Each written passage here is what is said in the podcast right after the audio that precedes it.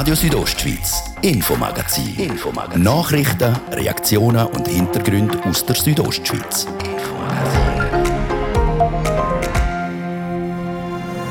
Wir starten heute mit einem unschönen, aber sicher einem wichtigen Thema. Gestern sind zwei Schülerinnen auf dem Heimweg von Schule von einem Fremden aus dem Auto angesprochen worden.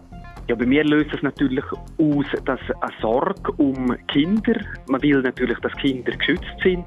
Und ist schon so, als Familienvater überlegt man sich auch, äh, ja, wenn in einem Schulhaus so ein Vorfall ist, äh, dann würde man das wahrscheinlich gerne wissen. Wir haben beim zuständigen Stadtrat nachgefragt, was die Schulen dagegen machen. Wer kennt ihn nicht? Der Engpass an der Julierstraße in Mulenz. Heute hat es im kleinen Bergdörfli etwas zu feiern gegeben. Und dann stellen wir euch noch eine Vorlage vor, wo die Stimmbürgerinnen und Stimmbürger von Chur am 13. Juni darüber entscheiden.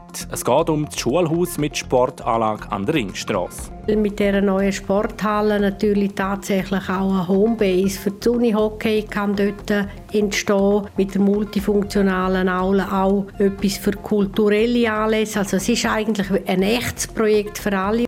Wir reden mit der zuständigen Stadträtin über das Generationenprojekt. Das ist das Infomagazin bei Radio Südostschweiz vom Freitag, 4. Juni. Im Studio ist der Dario Gruber. Einen guten Abend.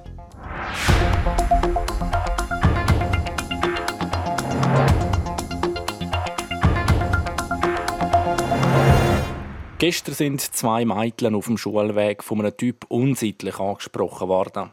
Die beiden Mädchen haben aber gut reagiert und sind einfach schnell heimgelaufen und haben die Eltern informiert. Was aber löst so ein Vorfall in den Schulen aus und wie soll insofern reagiert werden? Danina Hartmann berichtet.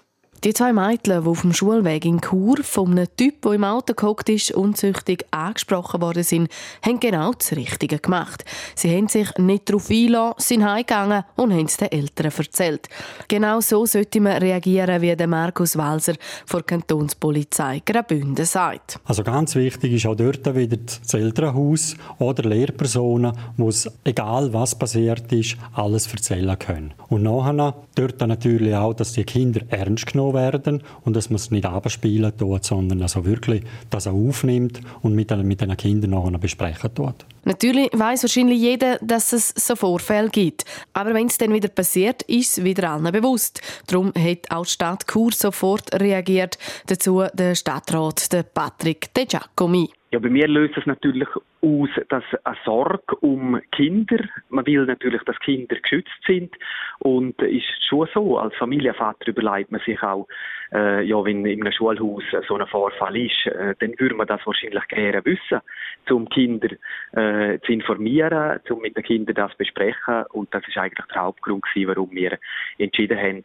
um sehr breit, sehr schnell und sehr breit zu informieren. Es ist aber nicht nur nach so einem Vorfall wieder Thema in der Schule. Wie der Stadtrat erklärt, wird es auch über das Jahr thematisiert. In der Schule ist das Thema einerseits, sage ich jetzt mal, im Bereich äh, Sexualität, aber im Bereich sicherer Schulweg, im Bereich von Sozialverhalten, Sozialtraining, wo wir machen. Wir haben ja zum Beispiel auch das Selbstbehauptungstraining, wo vom Freiwilligen Schulsport angeboten wird, äh, Aktionen von der Schulsozialarbeit. Infos und Unterstützung kriegen die Schulen hier vor Schweizer Kriminalprävention. Wichtig sage ich hier aber auch, dass den Kind nicht zu viel Angst gemacht werde, so der Markus Walser, Mediensprecher der Kantonspolizei. Klar ist aber, sobald eine Person sexuell motivierte Fragen stellt, respektive das Kind anspricht oder dem Kind sogar sagt, es soll mit ihm mitkommen oder in sein Auto einsteigen, dann stimmt ja irgendetwas wo nicht und dann darf das Kind, respektive jederzeit darf man da der Polizei das auch melden. Überhaupt im Zweifelsfall immer der Polizei melden, weil wir klären dann ab, was ist strafrechtlich relevant und dann entsprechende Ermittlungen einleiten. Laut dem Polizeisprecher kommt es im Kanton Graubünden zwar vor, dass Kinder unzüchtig angesprochen oder gefragt werden, ob sie mitfahren wollen. Der Haufen ist es aber zum Glück nicht der Fall. Nach dem gestrigen Vorfall wird die Stadtpolizei Chur die Kontrolle der Schulweg intensivieren und sichtbare Polizeipräsenz markieren.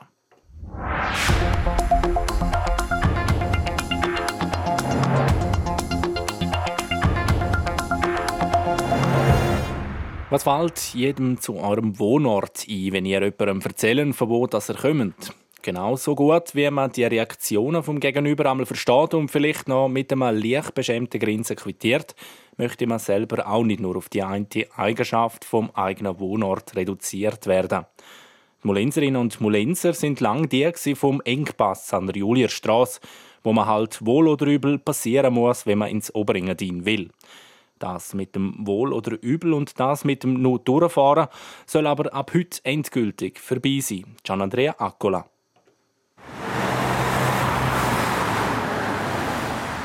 Lang hat Mulenz nur so tönt. Autos bremsen am Engpass und geben wieder Gas, wenn sie durch sind. Die Verweildauer vom Passant in Molenz die hat sich entsprechend an der Wartezeit orientiert, bis der jeweilige Vortrittsberechtigte den Engpass durchfahren hat. So schnell wie man reinfährt, ist man auch wieder draußen aus dem Dorf. Das soll sich ändern. Da, wo der Bergbach aus der Malfalert Julierstraße kreuzt, steht das altehrwürdige Posthotel Löwe. Seit heute ist es wieder eröffnet. Im Besitz der Kulturstiftung Origin ist es die letzten Jahre so wieder restauriert worden, dass es diesen Sommer wieder erste Gäste empfangen kann. Und restaurieren heißt da erhalten, wie es war und nicht etwa modernisieren. Die Kulturstiftung Origin will nämlich genau das Rohe und Altehrwürdige aus der noch bewegteren Zeit, wo man nicht etwa mit Autos, sondern noch mit Postkutschen über den Julier ist, am Beispiel Molenz kulturell beleuchten und so die bewegte Geschichte im heute strukturschwachen Sursees zu einem stärkenden Wirtschaftsfaktor umwandeln. Kleine Dörfer wie Molenz in entlegenen Bündner Tälern die kämpfen vor allem gegen die Abwanderung. Dass sich der Trend umkehren lässt, das zeige Origin eindrücklich, sagt der Bündner Altnationalrat Andrea Hämmerle. Sursees ist ja bekanntlich eines der strukturschwächsten Täler im Kanton, Abwanderung und so weiter. Und das Beispiel Origin und Mulenz zeigt, es ist überall möglich, etwas Tolles zu machen. Aber es braucht einen unglaublichen Willen, Initiative und Durchhaltewillen. Und das ist ein Beispiel, dass das möglich ist. Und die Auffassung teilt auch der Bündner Kulturdirektor Jon Domenic Parolini die letzten Jahre, wenn man hier durchgefahren ist, hat es so trostlos ausgesehen und man hat das Gefühl gehabt, ja, Molenz ist ein No-Future-Dorf. Und jetzt mit diesen Investitionen und mit dem Willen und mit diesen Visionen, wo Origin da schon teils verwirklicht hat, äh, das macht Freude, zum sehen, was daraus geworden ist. Hoffentlich hat das auch äh, eine nachhaltige Wirkung Nachhaltigkeit ist das eine. Klar, wenn mehrere Millionen von öffentlicher Hand und vielen Gönnern in die Restaurierung von alten Bauten fließen und sogar eine Villa neben dem Hotel verschoben wird, nur um die Julierstraße verbreitern können, dann muss das, was gemacht wird, möglichst lang heben. Das andere ist die Signalwirkung. Molenz soll andere dazu bewegen, sich ähnlich für ihre sterbenden Dörfer stark zu machen. Das kann ein Beispiel sein auch für andere Regionen. Aber äh, wie gesagt, jede Region muss aufgrund von ihrer Identität und ihrer Historie einen eigenen Weg finden. Origin hat den Mut bewiesen, andere Ansätze zu verfolgen, genauer herzuschauen, Geschichten zu erzählen, die auf den ersten Blick unspektakulär scheinen mögen, dann aber auf den zweiten Blick den genauen Gegenentwurf zum Problem der Abwanderung verkörpern. Die weiße Villa vom zurückgekehrten Zuckerbäcker Jean Jäger, wo in Bordeaux berühmt worden ist und trotzdem Heimweh gekriegt hat nach Mulenz. Heute eröffnet der Posthotel Löwe vor Donata Willi, wo das Hotel auch durch eine Zeit weitergeführt hat, wo keine Kutschen mehr gehalten, sondern wo nur noch Autos zum Molenz durchgefahren sind. Und jetzt sollen die Gäste die Geschichte zum Molenz touristisch erleben können. Der Motorenlärm wird bleiben, das schlägt keine Geissen weg. Aber zwischendurch soll man Molenz auch mal länger halten, als vor dem jetzt behobenen Engpass. Dann soll man schauen und hören. Dann findet um den Ecken herum mal ein Schauspiel statt. Am Vormittag die Tapeten gewaschen. Es waren nur noch bleiche Blumen zu sehen. Und, und die Saalmädchen übten den Hofknicks vor dem Hoteldirektor. Das war etwas seltsam. Und, und die Schreiner, sie hatten sämtliche Stuhlbeine kontrollieren lassen, weil die ältere der beiden Prinzessinnen etwas korpulent war. Oder es dringt Musik durch die altehrwürdigen Mauern und den Motorenlärm zu Molenz. Und vielleicht ja bald nicht nur da, wo lange niemand mehr wirklich reingehalten hat.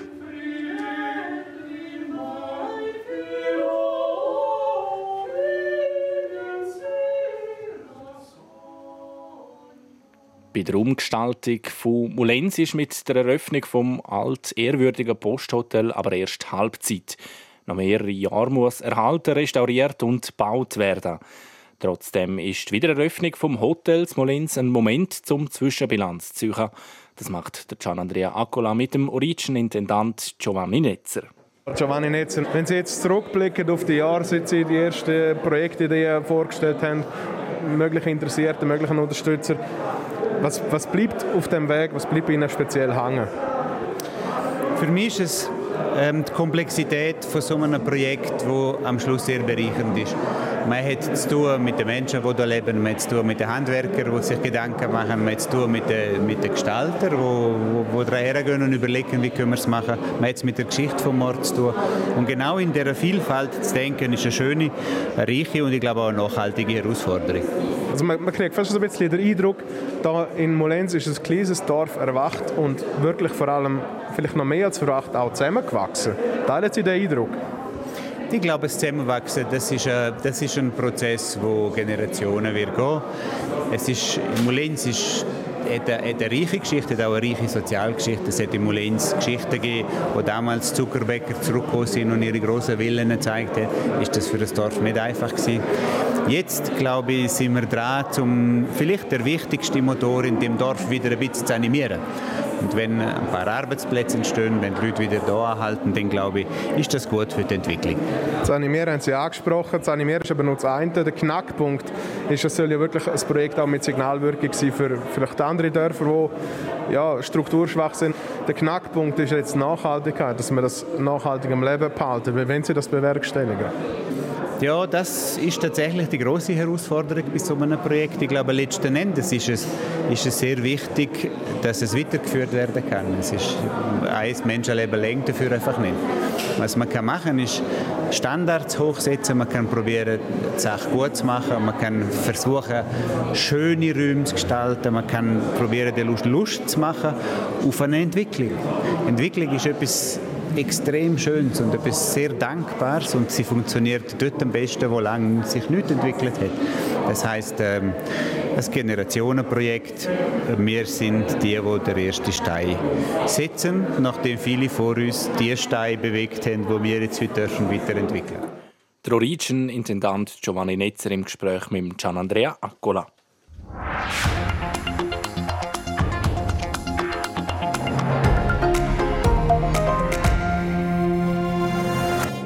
Das ist das Infomagazin auf Radio Südostschweiz. Gerade als nächstes geht es weiter mit ein bisschen Werbung und zu Nachrichten.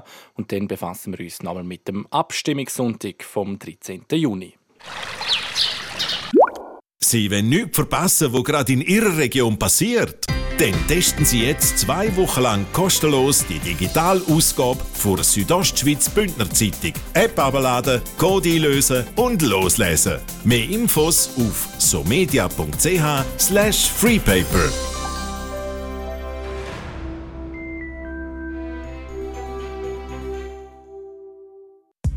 heißer Landquart Fashion Outlet. Jetzt profitieren Sie von attraktiven Sommerangeboten von H&M, Lacoste oder Puma. Über 160 Fashion-Marken warten auf Sie und bringen frischen Wind in Ihren Kleiderschrank. Täglich geöffnet von 9 bis 19 Uhr. Das Landquart Fashion Outlet. Immer eine Reise wert. Regional, früh, zuverlässig. Testen Sie Südostschweiz Bündner Zeitung zwei Wochen lang kostenlos. Alle Infos auf somedia.ch slash freepaper.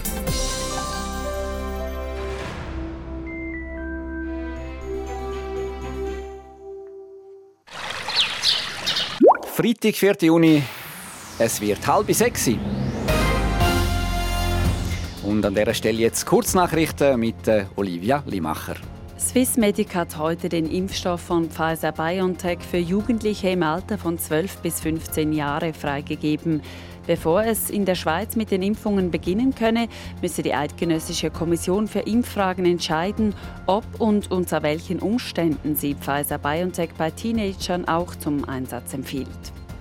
Deutschland passt seine Corona-Risikoliste per Sonntag an. Ab dann gelten acht Kantone in der Schweiz für das nördliche Nachbarland nicht mehr als Risikogebiete. Wer aus den Kantonen Aargau, Baden-Basel, Graubünden, Solothurn, Tessin, Zug und Zürich auf dem Landweg nach Deutschland kommt, muss neu keine Einreisebeschränkungen mehr beachten. Kreml-Chef Wladimir Putin hat den in seinem Land entwickelten Corona-Impfstoff Sputnik für Impftouristen aus dem Ausland gegen Bezahlung freigegeben. Schon bisher hätten sich Ausländer impfen lassen. Er habe die Regierung aber jetzt angewiesen, das Verfahren offiziell zu machen und Besuchern in Russland eine Impfung zu ermöglichen, sagte Putin in die Schweiz. Während die BDP Schweiz gemeinsam mit der CVP die neue Mitte bildet, hat die BDP Thurgau entschieden, sich aufzulösen. Die verbleibenden Mitglieder sollen ihren eigenen politischen Weg wählen können. Wetter präsentiert von HP Sen AG, Ihre offizielle Seat- und Cupra-Händler in Chur und Umgebung. Es hat zum Teil noch recht zähe Quellwolken am Himmel über der Südostschweiz. Die bringen vor allem im Norden lokal auch mal noch ein bisschen Regen. Morgen Samstag ist es dann vor allem grau. Im Laufe des Tages muss dann überall mit ein bisschen Regen gerechnet werden. Wobei äh, das vor allem wieder den Norden betrifft. Im Süden gibt es voraussichtlich nicht wahnsinnig viel Regen. Und im Engadin ist es am Morgen so gerne noch recht freundlich. Verkehr. Stau oder stockend immer noch in der Stadt Chur, aktuell auf der Masanzerstraße stadtauswärts, im Bereich Postplatz Wellstörfli und auf der Kasernenstraße stadteinwärts wünschen allen, was nicht so vorwärts geht im Moment, ganz viel Geduld und allen anderen eine gute und sichere Fahrt. Und damit wieder zurück in die Redaktion zum Dario Gruber.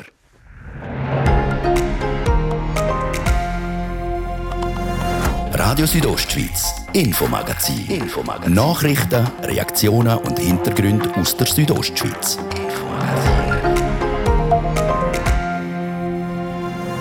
Ein dicker Schinken ist es. Eigentlich wie immer die Abstimmungsunterlagen, die von Tag zu Tag die Briefkästen immer mehr füllen. Heute der letzte Teil von unserer Vorberichterstattung zum Abstimmungssonntag vom 13. Juni. In Chur geht es um ein Projekt, das 88 Millionen Franken kostet. Und zum Schluss haben wir noch eine Einschätzung von unserem Politexpert. Der Abstimmungssonntag vom 13. Juni bei Radio Südostschweiz. Wir berichten umfassend über den Wahlkampf, zeigen Pro und Contra und liefern Zwischenergebnis und Analyse. Bildung ist ein teures Gut. Die Stadt Chur will ihre Bildung rund 88 Millionen Franken kosten lassen. Die sollen in eine neue Schule und Sportanlagen der Ringstraße investiert werden. Bei diesem Projekt ist einiges mit dabei, wie ein Schulhaus für die Primarstufen und Sek 1, eine Kindertagesstätte, eine Dreifach-Turnhalle und eine Multifunktionsaula. Deborah Lutz hat vor Churer Stadträtin Sandra Meisten wissen, warum es das ganze Projekt überhaupt braucht. Ja, das Projekt ist natürlich nötig, weil die Schulhäuser äh, Daloi und Florentini, die müssen wir ersetzen, die sind eigentlich am Ende von ihrem Lebenszyklus. Gleichzeitig haben wir auch festgestellt, dass es überalterte Infrastrukturen sind und äh, auch mehr Kinder eigentlich in dem Quartier leben und deshalb brauchen wir dort neue Schul- und Sportanlagen, wo dann die Schulhäuser Daloi und Florentini ersetzen tut. Wäre denn eine Sanierung von diesen beiden Schulhäusern keine Option gewesen? Die Option hat man geprüft, man ist aber zum Schluss gekommen, dass man, wenn man das Gesamte betrachtet, eigentlich das beste Kosten-Nutzen-Verhältnis am Schluss ist, wenn man eine neue Schule baut mit einer Sporthalle, die noch dazugehört. Sie reden jetzt bei diesem Projekt immer wieder von einem Generationenprojekt. Wieso? Ja, es ist ein Generationenprojekt aus mehrerer Sicht. Es ist ein nachhaltiges Projekt. Einerseits, weil das ein Projekt ist, das wirklich für mehrere Generationen denkt ist. Es ist vergleichbar sicher mit einem Quaderschulhaus, das über 100 Jahre in Betrieb ist. Und es ist tatsächlich auch eine sehr nachhaltige Bauweise, weil das ja für künftige Generationen sollte verheben. Es ist ein sehr bedeutendes Projekt, aber auch ein teures. Gut 88 Millionen Franken soll die neue Anlage kosten. Kann sich jetzt die Stadt Chur in diesen Krisenzeiten das überhaupt leisten? Ja, wir sind in der erfreulichen Lage, dass wir uns das eigentlich leisten können. Wir hätten eigentlich sehr eine umsichtige Mehrjahresplanung gemacht für die Investition. Die wird in den nächsten fünf Jahren gezahlt. Wir können uns das leisten, obwohl wir die Steuern nicht erhöhen müssen. Also das ist nicht nötig und wir können uns das eigentlich auch leisten, weil man hat auch gewisse Ertragsaussichten. Also mittelfristig werden von den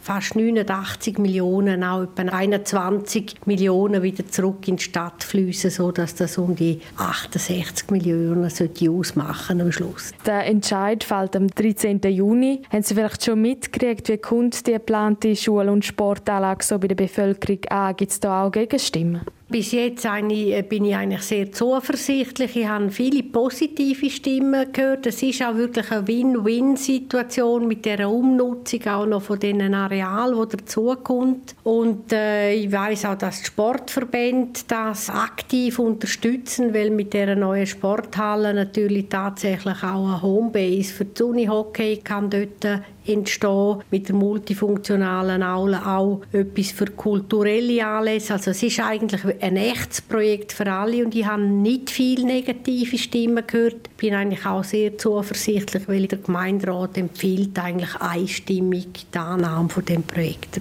Wenn jetzt ein positives Resultat rauskommt, ab wann darf man so damit rechnen, dass es losgeht mit dem Bau? Wie sieht der Fahrplan aus? Ja, wenn die Bevölkerung jetzt am 13. Juni zusagt, dann würden wir planen wir eigentlich im März 22, also schon relativ rasch mit dem Bauen zu starten und hoffen dann, dass wir das Schulhaus im Sommer 24 könnten in Betrieb nehmen, so dass die ersten Schülerinnen und Schüler dann im August 24 könnten einziehen. Noch eine letzte Frage: Was gefällt Ihnen an dem Projekt, wo ein ganzer Haufen dabei ist, am besten? Dass es so viel kann vereinen in einem Projekt und dass es wirklich einen Nutzen bringt für alle, auch für Quartierbevölkerung und die Leute überhaupt in Chur.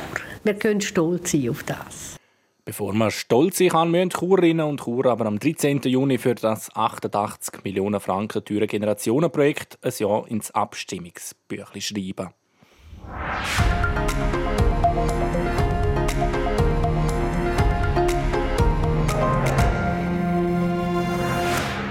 Auf eidgenössischer Ebene sind es gerade fünf Vorlagen, wo die Schweizerinnen und Schweizer abstimmen. Wir wollen wissen, wie unser Politexperte Lukas Launer die Vorlagen einschätzt, wie es um die Chancen steht und wie der Abstimmungskampf geführt wird. Starten wir mit dem sogenannten Antiterrorgesetz PMT und dem Covid-19-Gesetz. Der Anian Sprecher berichtet. Anfangen wir mit dem Antiterrorgesetz. Bei dem geht es vor allem darum, dass Strafverfolgungsbehörden schon einschreiten können, bevor ein Terroranschlag passiert ist. Sie könnten also frühzeitig gegen sogenannte Gefährder vorgehen. Falls das Gesetz angenommen wird, wäre es eines der strengsten in ganz Europa. Darum schaut man international genau her, wie unser Politikexperte Lukas Launer erklärt. Gerade die Definition von Gefährder ist sehr umstritten in dem neuen Gesetzesentwurf und auch die Massnahmen, die gegen die Gefährder eingeleitet werden können, sind umstritten. Das Gesetz schlägt schon jetzt vor dem Abstimmungstermin international hohe Wellen. Beispielsweise hat das Büro vom UNO-Hochkommissariat für Menschenrechte in einem Brief an die Schweizer Regierung den Gesetzesentwurf kritisiert und gesagt, dass das Gesetz einem willkürlichen Freiheitsentzug Tür und Tor öffne. Ähnlich kritisch geäußert hat sich auch die Menschenrechtskommissarin vom Europarat, sagt Lukas Launer. Vom Antiterror zum Covid-19-Gesetz. Dort geht es vor allem um eins, wirtschaftliche Hilfsmaßnahmen wegen der Pandemie. Es ist noch wichtig zu betonen, dass es in dem Covid-19-Gesetz hauptsächlich um die gesetzliche Grundlage für zahlreiche Hilfsgelder geht. Nämlich es geht um Härtefälle bei Firmen, es geht um Kulturbranchen, Sportvereine und Ligen, um die Medien und um Kurzarbeitsentschädigungen die umstrittensten Punkte bei der Pandemiebekämpfung, nämlich der Lockdown und die Ladenschliessungen und Restaurantschliessungen sind nicht Teil von dem Gesetz. Das heißt, diesbezüglich wird sich gar nichts ändern beim Nein zu dem Covid-19-Gesetz. Das Covid-19-Gesetz ist relativ eigenartig, weil wir über ein Gesetz abstimmen, das das Parlament im September 2020 erlassen hat. Und jetzt sagen die grosse Teil vom Gesetz gar nicht mehr in Kraft, weil es im Dezember und im März zweimal abgeändert wurde, erklärt der Lukas Launer. Trotzdem hat dieses Nein Auswirkungen. Der Bundesrat könnte die Finanzhilfen noch bis Ende September ausrichten, aber nachher gibt es die gesetzliche Grundlage nicht mehr.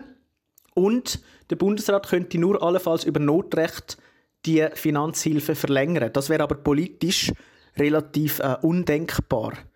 Außerdem würde es Nein die Hürden für den Bundesrat erhöhen, bei einer nächsten Pandemie-Finanzhilfe zu sprechen. Über das Covid-19 und das Antiterrorgesetz entscheidet die Schweizer Bevölkerung am 13. Juni. Das also die ersten zwei Vorlagen auf eidgenössischer Ebene. Wohl am meisten polarisieren tun im Abstimmungskampf die beiden Agrarinitiativen und das CO2-Gesetz. Auch da hören wir nochmal eine Einschätzung von unserem Politexpert, nochmal der Anjan Sprecher. Wer momentan unterwegs ist, hat sicher auch schon gesehen. Die Abstimmungsplakate gegen die beiden Agrarinitiativen. Das liegt an der grossgefahrenen Kampagne, die der Bauernverband lanciert hat. Der sogenannte Lobbyismus sei auch entscheidend für den Abstimmungserfolg, wie der Politikexperte Lukas Launer erklärt. Die Lobbyarbeit ist sehr wichtig, vor allem die Suche von Verbündeten und finanziellen Mitteln ist für einen Abstimmungskampf natürlich zentral. Das ist dem Bauernverband sehr gut gelungen im Hinblick auf die Abstimmung vom 13. Juni. Erstens fährt er nämlich die teuerste Kampagne in seiner 125-jährigen Geschichte und zweitens kann er auf Tausende von Mitgliedern zurückgreifen, die ihn tatkräftig unterstützen bei der Basiskampagne. Dass die Gegner in ihrer Kampagne beide Agrarinitiativen zusammengefasst haben, sei ein schlauer politischer Schachzug gewesen, weil das die Kommunikation vereinfache, sagt Lukas Launer. Die aufwendige Kampagne sieht der Experte auch als Grund, wieso die Initiativen abgelehnt werden könnten. Obwohl zu Beginn der Abstimmungskampagne die Sympathiewerte für beide Agrarinitiativen relativ gut sind, also über 50 Prozent, sieht es momentan danach aus, dass die Strategie vom Bauernverband aufgeht und am 13. Juni beide Agrarinitiativen abgelehnt werden. Von den beiden Agrarinitiativen zum zweiten Umweltthema, am CO2-Gesetz. Kurz gesagt geht es bei dieser Vorlage um ein Gesetz zur Senkung von CO2-Ausstößen in der Schweiz. Obwohl die Pandemie die Klimadiskussion und ihre Aktivistinnen und Aktivisten ein bisschen überschattet hat, haben wir das Thema noch nicht vergessen, meint Lukas Launer. Die Chance vom CO2-Gesetz schätzt er so ein. Das CO2-Gesetz ist noch lange nicht in trockenen Tüchern. Ob es tatsächlich durchkommt am 13. Juni, ist noch relativ offen und es könnte durchaus sein, dass sich viele Stimmbürgerinnen und Stimmbürger dagegen entscheiden, weil sie eben sehr preissensibel sind und das auch in der Corona-Krise noch vermehrt worden sind. Das CO2-Gesetz schlägt ja zum Beispiel eine Flugticketabgabe vor und auch höhere Benzin- und Dieselpreise was vielen Schweizerinnen und Schweizer auf dem Land oder denen, die viel reisen, wahrscheinlich nicht gefallen wird. Ob die beiden Agrarinitiativen und das CO2-Gesetz durchkommen, sehen wir dann am 13. Juni. Der Anne Ansprecher berichtet. Radio Südostschweiz Sport. Seit 70 Jahren ist der internationale Skiverband FIS in Schweizer Hand. Seit heute aber nicht mehr Olivia Limacher. Ja, eine Ära geht zu Ende, kann man da sagen. Nach dem Mark Hodler und dem Gianfranco Kasper gibt es jetzt einen Wechsel. Ein Quereinsteiger und Milliardär übernimmt das FIS-Zepter. Gewählt worden ist heute der britisch-schwedische Bürger Johann Elias. Der 59-Jährige ist im ersten Wahlgang gewählt worden. Er hat 65 von den 119 Stimmen geholt. Und eine herbe Niederlage hat der Schweizer Kandidat Urs Lehmann kassiert. Er ist als Favorit ins Rennen und hat nur 26 Stimmen bekommen. Zum Tennis. Der Henry Lagsonnen ist an der French Open rausgefallen. Der 29-jährige Schaffhauser hat in der dritten Runde gegen den Japaner Kei Nishikori schon im ersten Satz aufgeben das wegen einer Verletzung am Oberschenkel. Damit bleibt der Roger Federer der einzige Schweizer, der in Roland Garros noch dabei ist. Er trifft morgen auf den deutschen Linkshänder Dominik Köpfer. Dann schauen wir noch die Formel 1. Red Bull hat am ersten Trainingstag für den GP von Aserbaidschan den Ton angegeben. Der WM-Leader Max Verstappen ist heute Morgen Bestzeit gefahren und sein Teamkollege Sergio Perez hat dann am Nachmittag nachdoppelt. Überraschend nicht mit den Besten mithalten können haben die Mercedes-Bolide. Der Weltmeister Lewis Hamilton hat sich mit über einer Sekunde Rückstand als Elfter klassiert. Sport. So viel für heute. Das Infomagazin gibt es jeden Abend vom Montag bis Freitag ab dem Viertel ab 5 Uhr bei Radio Südostschweiz oder jederzeit im Internet unter rso.ch oder als Podcast zum Abonnieren. Am Mikrofon war Dario Gruber. Ich wünsche einen schönen Abend und ein gutes Wochenende.